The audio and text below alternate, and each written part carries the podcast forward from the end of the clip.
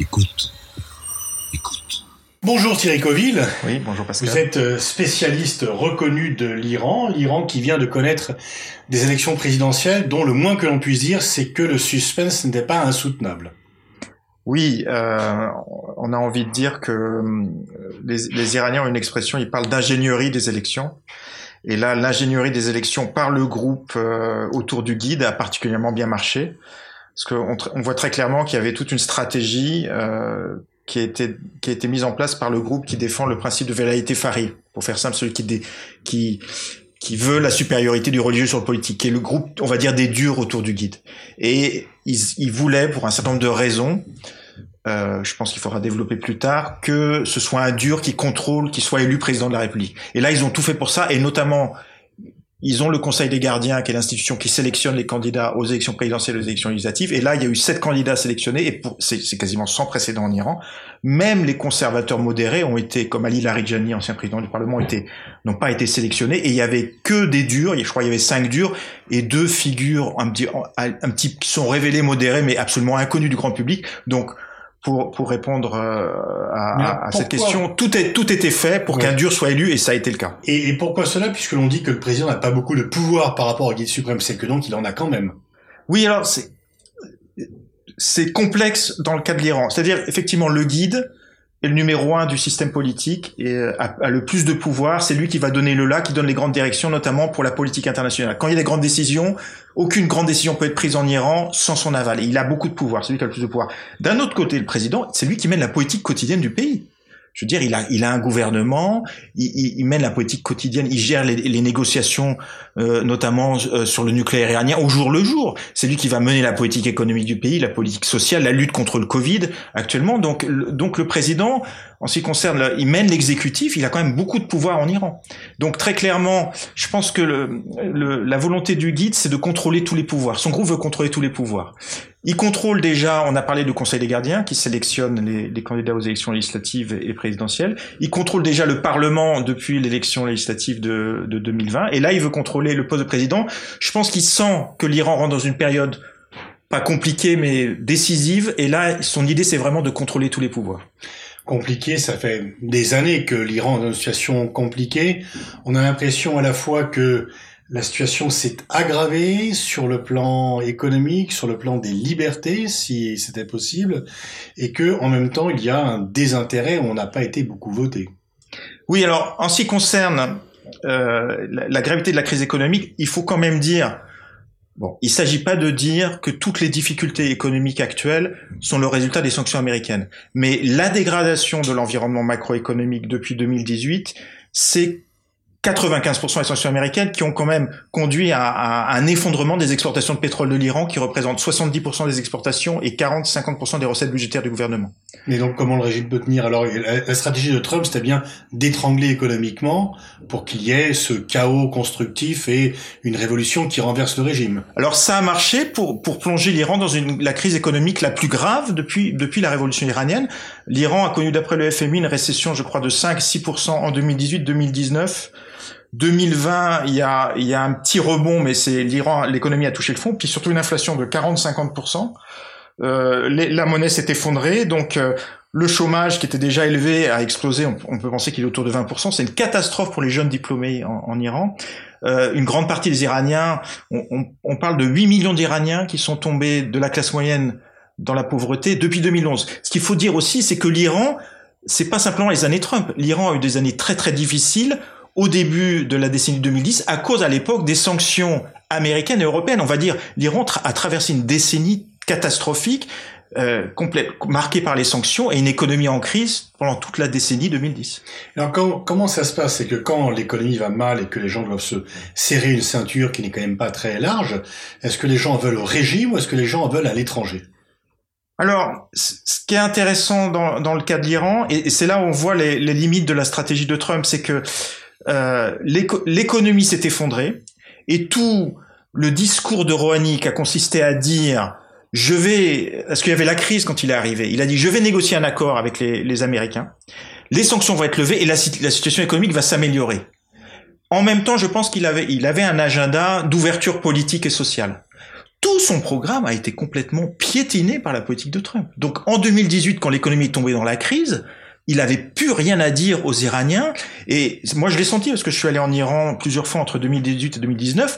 Mais c'est normal. Je pense qu'en France, ce serait pareil. Il y a une colère. Les, gens, non. Les gens espéraient beaucoup, en fait, de l'accord sur le nucléaire. Ils pensaient que ce qu'ils avaient vécu au début des années 2010, c'était fini. On passait à autre chose. Et là, il y a une colère. Les gens en veulent, sont, sont énervés. C'est vrai que la situation sociale est, est, catastrophique. Donc, euh, il y a une vers colère. qui se dirige cette Alors, colère? la colère, je pense, elle s'est dirigée vers le gouvernement. Je veux dire, je pense que dans ces cas-là, tous les problèmes qui existent déjà, prennent une, sont amplifiés. Et moi, j'étais frappé, j'étais en Iran en 2018 euh, avec l'Iris, j'étais frappé de la, la, dureté des critiques, même des critiques, mais des choses qui, tout ce qui allait mal, c'était la faute du gouvernement. Donc je pense que ça a déclenché une colère, et, le, et c'est le gouvernement, c'est Rouhani qui dirigeait le pays, qui était président, qu'on a fait les frais. C'est quand même facile pour le guide, toujours, qui a quand même validé l'accord, en fait, ils disent, en, gros, il, a, il a laissé Rouhani euh, prendre tout le coup de la crise. Et en plus, je pense qu'il y a eu un mécontentement pas simplement économique, les classes moyennes urbaines lui ont, ont, voulu quand même de pas avoir plus résisté aux radicaux, parce qu'on a eu le sentiment que donc à partir du moment où l'accord, les États-Unis sont sortis de l'accord, la crise économique a commencé,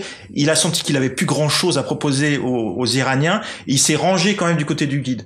J'en vois quand même quand il y a eu les grandes manifestations en 2019 et une répression quand même euh, sévère de la part des autorités avec des centaines de morts, il a rien dit.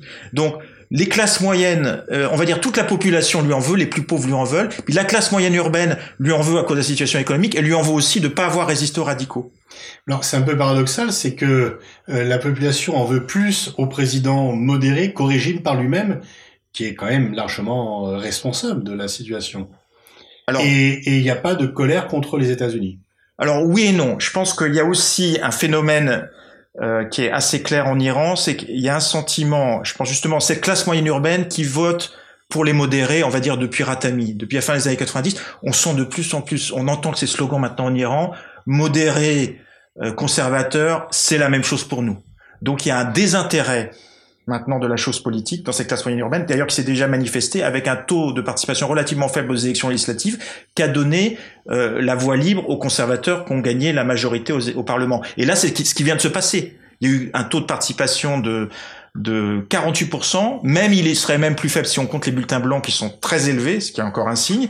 Et très clairement, cette classe moyenne urbaine, elles se sont plus concernées par la chose politique. Donc pour répondre à, cette question, je pense qu'il y, a un phénomène de désintérêt. Les gens en veulent à Rouhani et quelque part ils se disent, ben finalement, on croyait à la voie modérée, on se rend compte que finalement ça ne mène à rien, donc là, c'est une, certaine maturité hein, de la population iranienne, et finalement, on va plus voter.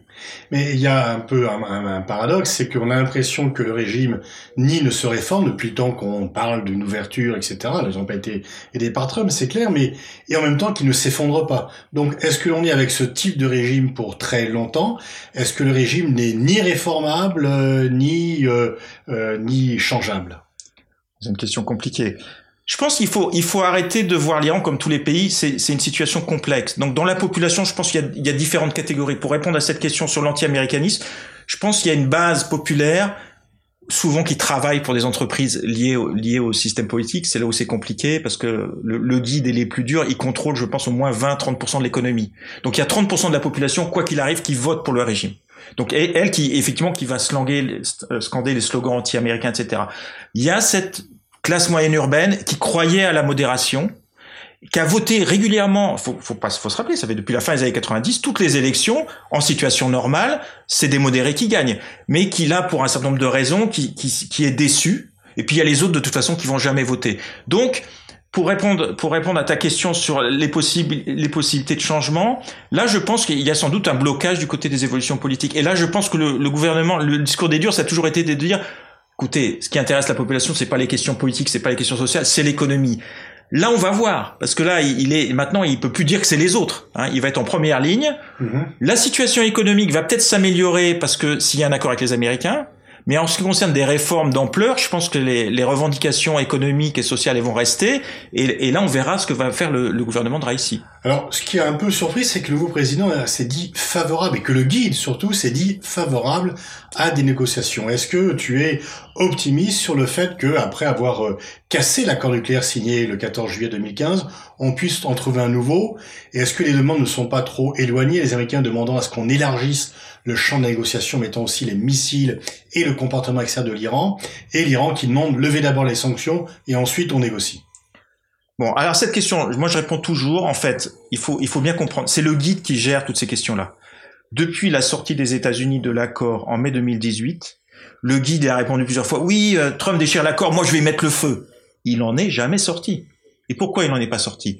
Le système iranien, et c'est là il faut pas se tromper, pour répondre à ta question sur pourquoi ils sont toujours là, ils sont très calculateurs, très rationnels, très pragmatiques. Ils ont fait le pari ou le calcul qu'il y aurait, il y aurait des élections aux États-Unis fin 2020 et qu'il pourrait y avoir un nouveau président qui voudrait revenir dans l'accord. C'est ce qui est arrivé. Donc il va pas changer maintenant sa stratégie alors que ce qu'il voulait est arrivé. Donc je pense qu'ils ont toujours été favorables à un retour des États-Unis dans l'accord.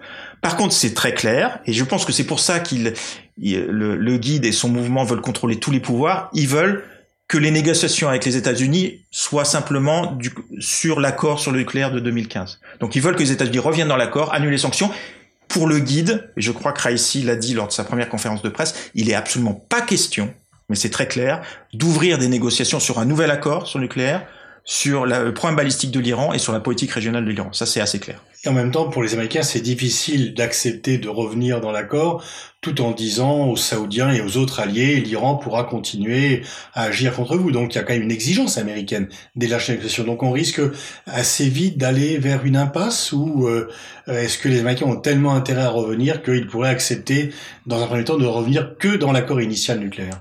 Alors effectivement, moi j'ai un peu suivi les nouveaux pas de, de l'administration américaine. Au début, je pense qu'ils étaient sur cette ligne.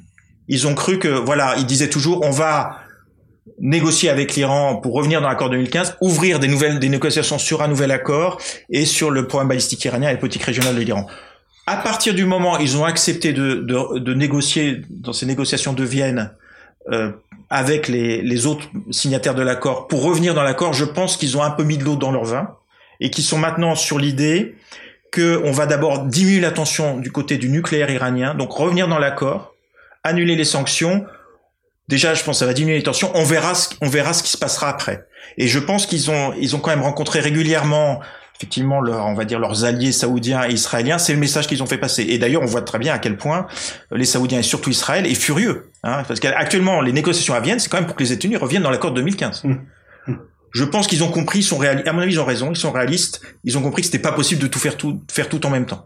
S'il y, avait, il y a une telle colère en Iran, notamment du côté des durs, il y a une telle méfiance vis-à-vis des États-Unis, moi je pense que c'était absolument impossible de dire aux Iraniens, écoutez, ok, euh, on va, maintenant euh, effectivement on a sorti de l'accord euh, en mai 2018, on va on va négocier un nouvel accord. C'était impossible. Donc je pense que c'est la bonne stratégie. Effectivement, euh, ça s'annonce difficile d'ouvrir des nouvelles négociations avec l'Iran, notamment avec ce, avec ce gouvernement, avec ce nouveau gouvernement. Alors, ce que l'on reproche à l'Iran au niveau extérieur, c'est euh, le Yémen avec l'aide aux Houthis, c'est aussi le soutien à Bachar el-Assad, le soutien au Hezbollah et le soutien au Hamas, même s'il y a eu de la friture dans la ligne entre ces deux, ce qui d'ailleurs met en pièce un peu la ligne de fracture chiite-sunnite dont on nous dit qu'elle est l'alpha et l'oméga de, la, de la division de cette partie. Sur ces quatre dossiers différents, quelle peut être euh, l'attitude de l'Iran et peut-être plus largement, est-ce que l'Iran peut se dire, bon, finalement, euh, est-ce qu'on n'a pas intérêt nous-mêmes à avoir un profil un peu plus bas euh, On veut déstabiliser la région pour être tranquille, mais en fait, ça nous a pas amené. Donc, est-ce que il pourrait revenir pour, selon la formule bien connue, à la révolution dans un seul pays? Je, pense, de toute façon, la, la, ligne de conduite de, du pouvoir iranien et cette mouvance proche de la vérité farouche contre l'Iran, c'est le rapport de force. Donc, et ils sont quand même très calculateurs. Donc, il faut bien voir. Je pense pas qu'il y avait une stratégie, contrairement à ce qu'on dit, d'expansion, d'hégémonie iranienne dans la région. C'est une adaptation aux circonstances. Et je pense que ce qui caractérise la politique étrangère, contrairement à la politique saoudienne, c'est qu'ils s'adaptent à l'environnement et ils arrivent à nouer des alliances. Donc ils ont développé une, une influence réelle en Irak. Ils sont présents en Syrie parce qu'effectivement ils ont ils ont gagné sur le terrain, ils sont devenus un partenaire clé de, de Bachar el-Assad en Syrie. Euh, évidemment, ils sont présents au, au Liban euh, avec le Hezbollah. Ils aident les outils. Dans leur idée, ils parlent de profondeur stratégique. C'est-à-dire, leur idée, c'est que ils sont présents dans la région face à des menaces qui étaient réelles quand même, hein, d'attaques américaines ou israéliennes. La. La réponse, c'est si vous nous attaquez sur le sol iranien, on met le feu partout je pense qu'ils vont pas sortir de cette logique tout de suite. Parce que euh, déjà il y a bon moi je suis pas spécialiste des questions militaires mais il y a, il y a quand même des vrais problèmes sur la capacité de l'Iran d'affronter dans, dans, dans, dans, un combat enfin dans une guerre directe les États-Unis Israël. Parce qu'ils ont notamment des faiblesses du côté des, des systèmes antiaériens etc. Ils ne peuvent que, que une guerre asymétrique. Exactement voilà. Donc ça ils y croient beaucoup. Donc pour répondre à ta question je pense que et on voit très bien leur logique c'est cette influence ils veulent la garder parce que c'est à la limite c'est une question sécuritaire vitale pour eux. Ils sont prêts à, à donner des gages. Ils ont ils ont ils, pensent d'un autre côté. Ils, ils, ont bien compris qu'ils sont pas gagnants de, de, avec des tensions avec l'Arabie Saoudite. Donc ils sont même Raïssi est favorable à des négociations avec l'Arabie Saoudite. Mais il faut pas croire qu'ils vont accepter de, que leur influence régionale soit, soit réduite. Je pense qu'ils voient par exemple les négociations avec l'Arabie Saoudite comme on fait baisser les tensions, on accepte le rétablissement des relations diplomatiques tant que ça ne coûte pas sur le plan de notre influence stratégique, ok. Alors la question du Yémen, je pense que là il va y avoir des discussions, mais moi je vois pas l'Iran céder. Par exemple, bah, je suis pas, je suis pas dans le cœur des négociations, mais tant qu'ils n'ont pas des garanties, par exemple, quand à une place centrale pour les outils dans les nouveaux, nouveaux arrangements politiques au Yémen. Mais est-ce qu'ils peuvent tenir parce que l'aide à la Syrie, euh, les inventions, bon, ça, c'est pas le prix de l'aide américaine, mais est-ce que euh, le régime peut tenir entre les demandes internes euh, et le soutien extérieur Il y a quand même une partie de l'opinion qui, en Iran, dit on va cesser d'aider les Palestiniens, on va cesser d'aider les Syriens, occupez-vous d'aider les Iraniens. Oui, alors ça c'est vrai. Ça dans les slogans qui ont été euh, scandés dans les manifestations euh, en 2017, en 2019, il y a arrêtez de vous occuper de la Syrie, euh, de vous occuper du Liban, occupez-vous de nous. Je l'ai dit, avec dix ans de sanctions américaines contre l'économie iranienne, ils, pour tenir, pour répondre à la question, ils ont arrêté d'investir. Donc c'est pas étonnant. Récemment, il y a eu des, des pannes d'électricité en Iran. au bout, quand on n'investit pas pendant dix ans, au bout d'un moment, on le paye. Donc très clairement, l'économie. Alors c'est ça l'erreur avec l'Iran, c'est qu'il va pas y avoir une explosion. Les, les, installations vieillissent. Il y a quand même des installations de qualité parce que le gouvernement a investi dans les infrastructures euh, en, en, termes d'éducation. Donc il y, a, il y, a, un pays qui est quand même assez moderne qui marche, mais les installations vieillissent. Donc il faut qu'ils renouvellent les investissements. Mais l'économie va pas s'effondrer. Et pour répondre à ta question, c'est là l'erreur de Trump, c'est de penser qu'en coupant l'argent à l'Iran, ils vont arrêter de financer les milices en Irak, euh, en Syrie, etc. Pour eux, c'est vital.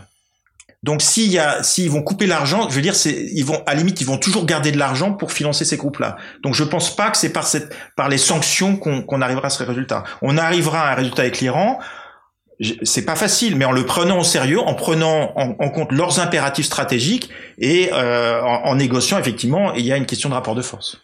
Alors, comment sont perçus les Européens puisqu'ils ont euh, tenu finalement sur l'accord? Est-ce qu'ils apparaissent comme euh, trop liés aux Américains et finalement ils n'ont pas fait grand-chose ou comme émettant quand même une voix différente et autonome de Washington? Alors, ça dépend quel groupe on prend en Iran. Je pense que si ta question porte les modérés Rouhani, je pense, ont beaucoup misé sur les Européens au début. Moi, je, lisais la presse iranienne, je voyais que, en fait, ils se sont fait tirer dessus à boulet rouge à partir du moment où Trump est sorti de l'accord. C'est pour ça que je pense que Trump euh, a, été un allié objectif, comme on dit, des durs, parce qu'il a, il a piétiné le problème de, de Rouhani. Et la réponse de Rouhani au dur, c'était non, mais les Européens sont avec nous, euh, ils veulent qu'on reste dans l'accord. Mais les durs ont, et je crois que le, le guide a fait un discours à ce sujet, et il n'avait pas tort, il a dit, mais euh, les Européens, mais qu'est-ce qu'ils ont fait pour qu'on reste dans l'accord? Concrètement, est-ce qu'ils ont voulu développer nos, euh, les relations économiques avec nous? Il a répondu non. Donc du côté des durs, et c'est ceux qui dirigent avec l'Iran maintenant, pour eux, il y a, y a, toujours eu, pour eux, les Européens sont du camp, dans le côté des Américains, mais par rapport à ce qui vient de se passer sur l'accord sur le nucléaire américain, très clairement, on est, on est à la botte des États-Unis, et pour eux, on n'a absolument rien fait pour contrer les Américains sur ce sujet. Est-ce qu'on peut leur donner tort sur ce sujet? J'en suis pas sûr. Bah, pourtant, les Européens ont manifesté leur soutien à l'accord, euh, donc euh, ça ne suffit pas. Ben, quand on est en Iran et qu'on a une récession de 5 ou 6% chaque année, euh, et une inflation de 40-50%. Euh, il y a une partie, 8 millions d'Iraniens qui sont tombés dans la pauvreté. euh, il y a des Iraniens qui achètent des fruits à l'unité ou qui achètent de la viande par crédit. Euh, les entendre dire que les Européens ont soutenu vocalement euh, l'accord, non, manifestement, ça suffit pas. Il aurait fallu des gestes concrets qui ne sont pas venus. Ben, il aurait fallu, moi, je, c'était compliqué, mais je pense qu'il aurait fallu que l'Europe montre qu'elle était prête à s'engager et éventuellement en cours des sanctions américaines. On n'a même pas tenté le coup, je veux dire, on n'a même pas, il y a même pas une seule entreprise privée ou publique européenne qui a développé des relations avec l'Iran et qui serait tombée sur le coup des sanctions américaines. On a même, on s'est enfui. Donc du, côté notamment des durs en Iran, euh, pour répondre à ta question, non, on a on, a rien fait pour défendre l'accord. Les Russes et les Chinois n'ont pas fait grand chose de plus? C'est pas vrai. Je pense. Alors les Chinois ont réduit leurs leur, euh, relations économiques, mais les Chinois sont sont retrouvés les seuls à acheter du pétrole iranien. Alors effectivement, c'était pas grand chose. Les exportations de pétrole de l'Iran sont tombées de plus de 2 millions de barils par jour début 2018 à 200 000, 300 000 barils par jour. Qu'est-ce qui a empêché les Chinois de dire on continue, on vous achète tout Mais les, euh les, Chinois ont continué à acheter du pétrole iran. Heureusement qu'ils étaient là. Je pense qu'ils ont acheté en contrebande également, mhm. sans, sans, vraiment le dire.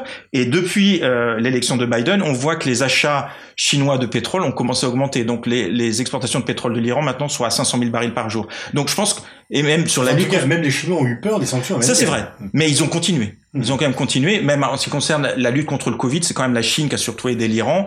Et donc, même, du, même de ce côté-là, on peut, on peut quand même regretter que les Européens n'en aient pas fait plus pour aider l'Iran à, à se battre contre cette épidémie. Est-ce qu'il y a beaucoup de départs, est-ce qu'il y a beaucoup de gens qui fuient le pays? Est-ce que l'Iran se vide, si ce n'est sa substance, d'une partie de ses élites?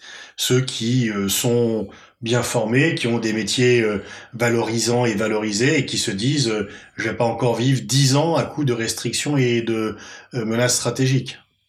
Alors, j'ai pas de statistiques en tête, mais pour répondre à, cette question, oui, c'est une, vraie question. Bon, qui a, qui a absorbé le coût de ces sanctions? C'est la population. Donc, effectivement, il y a une paupérisation de, de la société iranienne. Il y a 800 000 nouveaux diplômés, au moins au niveau licence, chaque année en Iran c'est catastrophique pour eux, avec un chômage qui est au moins 20%, donc ils se retrouvent beaucoup dans l'économie informelle. Donc euh, j'écoutais un reportage à, la, à, la, à BBC Persan, il parlait des infirmiers, des infirmières. Il y en a beaucoup qui veulent partir parce que les, les Iraniens sont bien formés. Effectivement, je pense qu'il y a, il y a une crise économique. Ils voient pas, ils voient pas d'issue. Ils voient pas d'issue. Et donc effectivement, on a des, beaucoup de tentatives de départ. Euh, j'écoutais récemment, là, je crois qu'on voit de plus en plus de départs, notamment du côté de la Turquie. Et c'est catastrophique parce que là, les gens partent dans des conditions pas possibles. Euh, et oui, c'est catastrophique parce que c'est aussi catastrophique dans le sens où le capital humain est de qualité en Iran. On a vraiment des gens bien formés, de haut niveau, qui se retrouvent sans perspective économique, sans perspective politique maintenant avec Raïssi au pouvoir. Donc effectivement, alors on va voir ce qui se passe du côté de l'économie. Mais si l'économie s'améliore pas, on peut avoir une continuation de cette, cette volonté d'émigration, c'est clair. Parce que effectivement, plus, plus de 40 ans après la révolution, euh, les gens peuvent, ça fait quand même deux générations dont on peut estimer qu'à part une très brève période d'espérance qui a duré un an entre la répression, la guerre contre l'Irak, tout s'est effondré et rien n'a réellement redémarré depuis.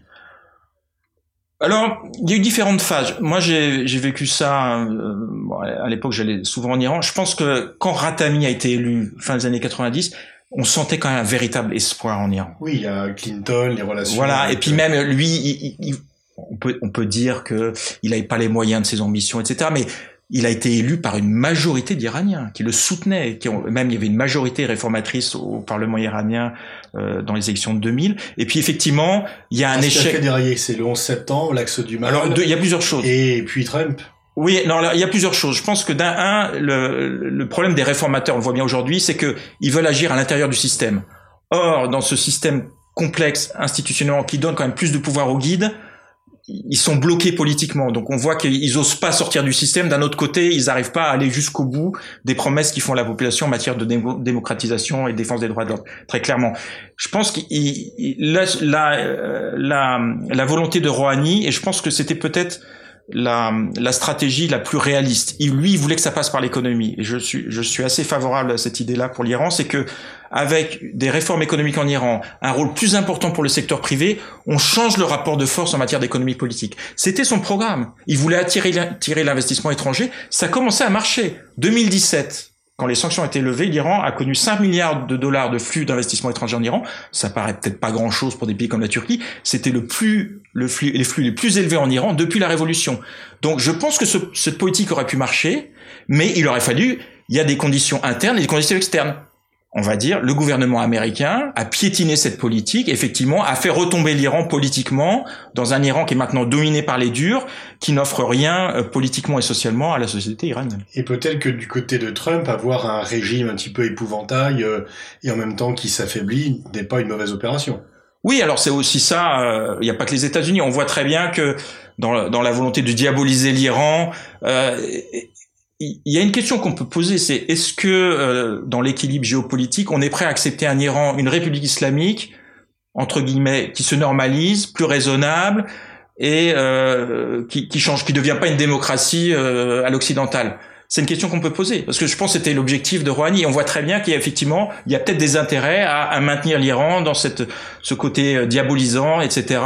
On sait que l'Iran est affaibli et puis finalement on règle pas le problème. C'est la population iranienne qui en paye les fruits et puis rien ne change. Alors qu'un Iran euh, moderne, un Iran euh, qui se développe économiquement, peut-être que ça changerait les équilibres géopolitiques dans la région. Merci Thierry Coville pour ce tour d'horizon. Je t'en prie.